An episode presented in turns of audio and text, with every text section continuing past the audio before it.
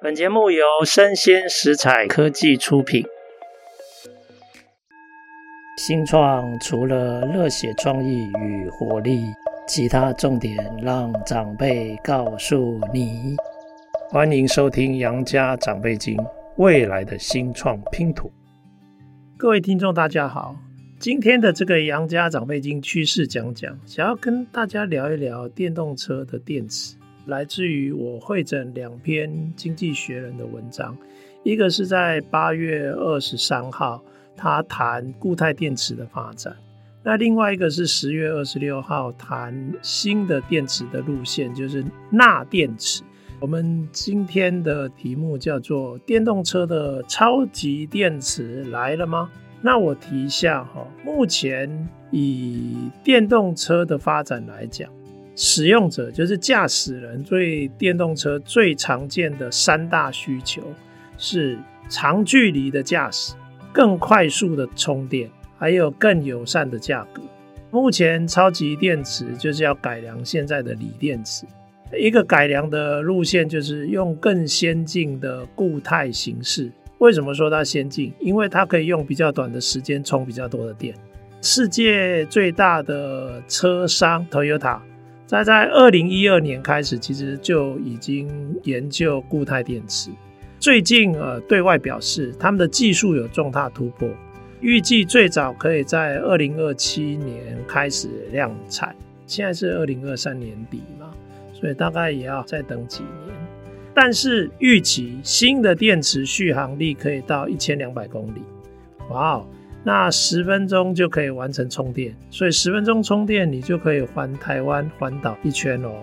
其实不止 Toyota，包括其他的车商，你上 BMW、Volkswagen，他们也都往固态电池的发展在投入跟尝试之中。如果我们看过去的汽车发展史，就可以发现，以前汽车刚开始发明动能是用电动车。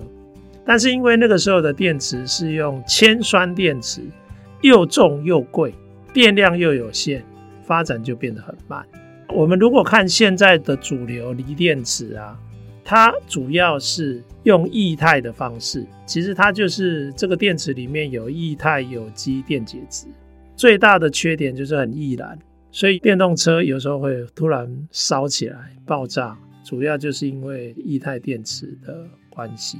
如果我们今天把它改成固态电解质的话，其实它本身并没有改进电池的发电效率，但是它比较可以让锂电池更方便被重新设计，因为它不再是液态，它是固态，它就可以变得更轻、更小，那就可以用更小的空间储存比较多的电能。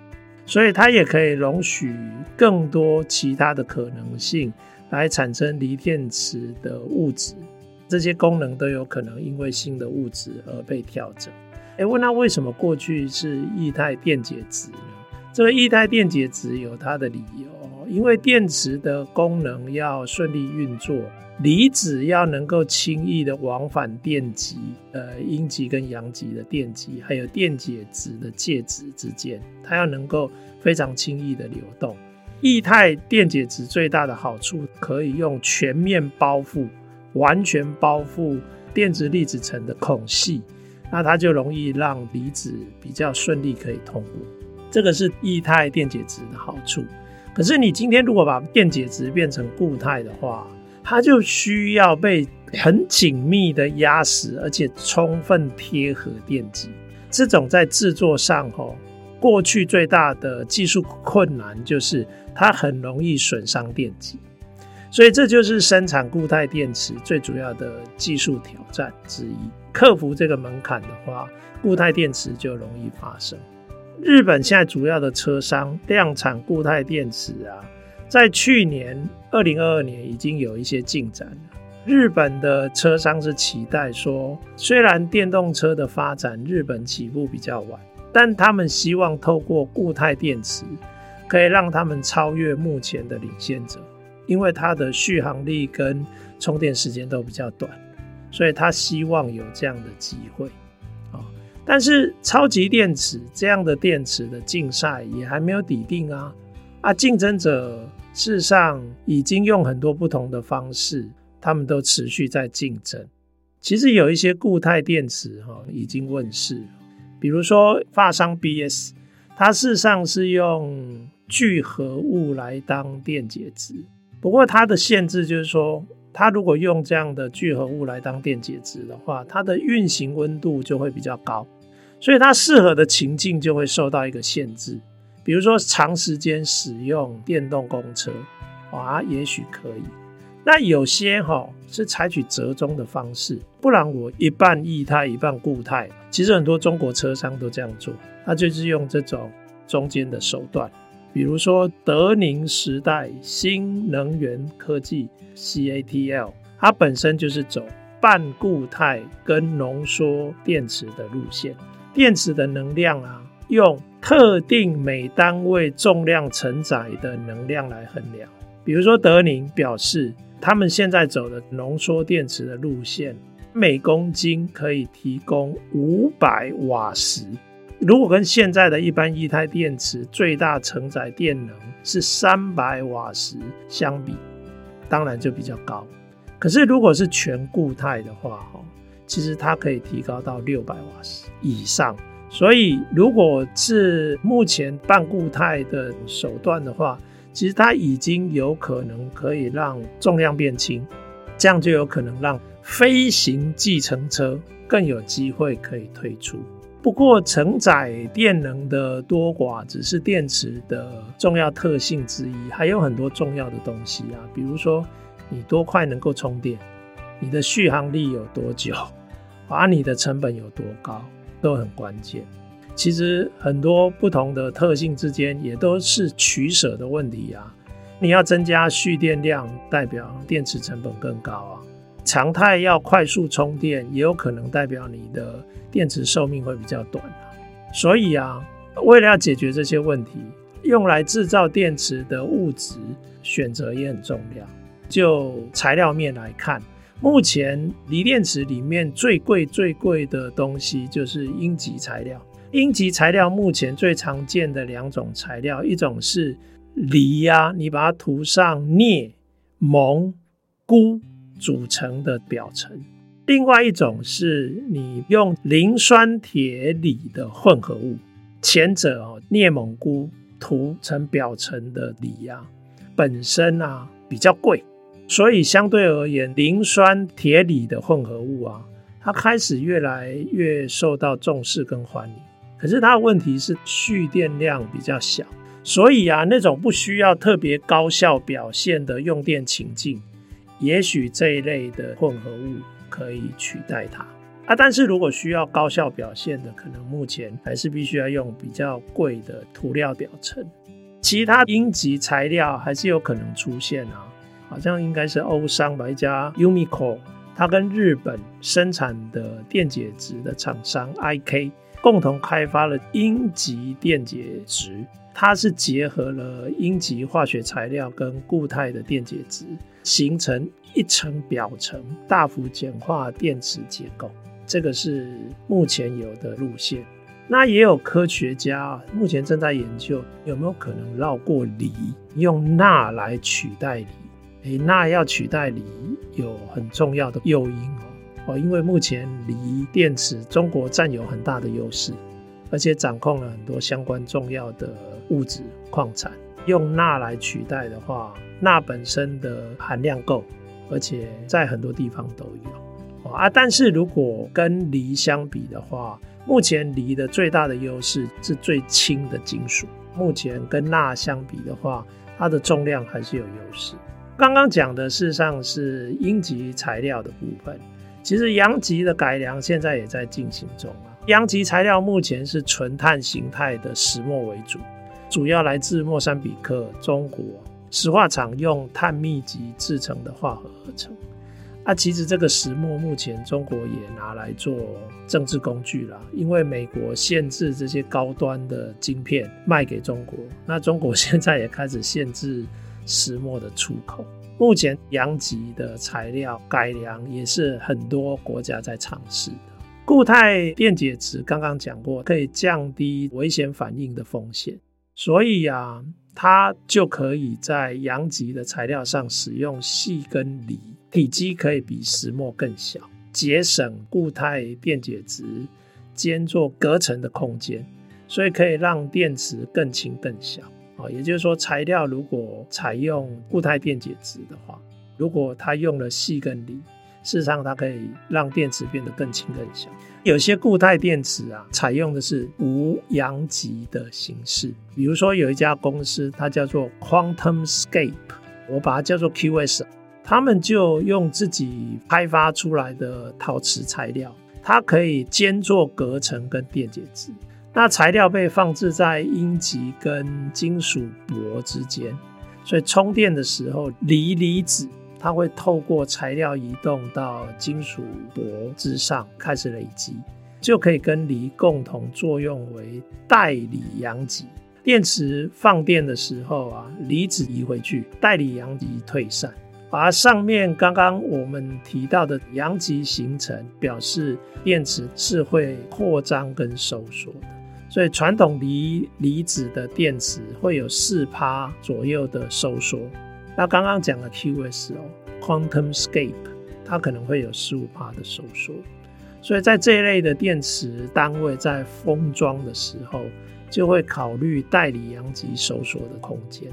那这些电池单位啊，它会叠成一层一层来组成模组，那就可以组成完整的电动车的电池。刚刚讲的方式，除了续航力还有快速充电时效的好处之外啊。QS 也表示，他们的电池有比较长的电池寿命。电池寿命的概念就是电池能量降低到九成不到，会影响它的表现的时候，充电跟使用的循环次数。所以 QS 的寿命它有八百次的循环。如果每一次可航行五百公里的话，在它的寿命期间可以行驶四十万公里。其实这个目前所有的车辆的使用状况已经都差不多了，所以啊，陶瓷材料啊，它还有一个其他的好处，它可以让电池的隔层不会产生一种特殊的结晶结构，叫枝晶，树枝的枝，结晶的晶。其实这个在液态电池中会容易形成电子短路，那半固态的电池也会有这样的问题。可是，如果用陶瓷材料的话，它就不会出现这样的问题，所以这是它另外一个优点。那目前就是刚刚讲的这些固态电池的发展哦，诶，到底什么时候会推出？什么时候可以量产跟普及呢？如果是目前的研究机构来研判哦，大概二零二五年到二零二六年，半固态电池会开始比较广泛的推出。我们会先看到半固态。然后接下来很快哦，二零二八年我们就会看到全固态电池。它在二零二八年会先小规模的试产，它会先用在高价跟高性能的车款，之后才会慢慢放大规模量产。我们的家庭如果要等到固态电池的电动车，蛮有可能要到二零三零年，距离现在其实还有七八年的时间哦，可能才会普及。大家就要有一个心理准备哈，七八年之内，你会发现电池的路线，它就一直在演化，一直在变动，就让大家想到一个问题：如果你用固态电池，你还是用锂电池啊？所以当固态电池变得更广泛的时候，对锂的需求会更显著、更大。所以未来十年，锂金属的价格对电动车制造成本的影响是很显著的，就一定是要留意的哈。当固态电池它使用更广泛的时候，对锂的需求一定是会增长。那你以更高效能跟阴极阳极的方案来看啊，有可能会增加四十 percent 到一百 percent 的锂的需求。还有有更多的传统的内燃机汽车会转向停产，转向电动车来取代，所以它一定是会增加相关的电池材料的需求。所以锂啊已经被称为是白金了，它的价格可预见的未来应该会持续的上涨。但是这个市场目前是被中国主导的，所以你看哦，去年的电池等级碳酸锂啊，每公吨大概是八万美元。现在虽然有下跌一点，但也是前两年价格的两倍啊。啊，镍的这个部分哦，就呈现高度的波动。市场啊，它要确保供应线，特别如果要跳脱中国供应源以外，它有可能要花十年以上才有进入充分量产的状况。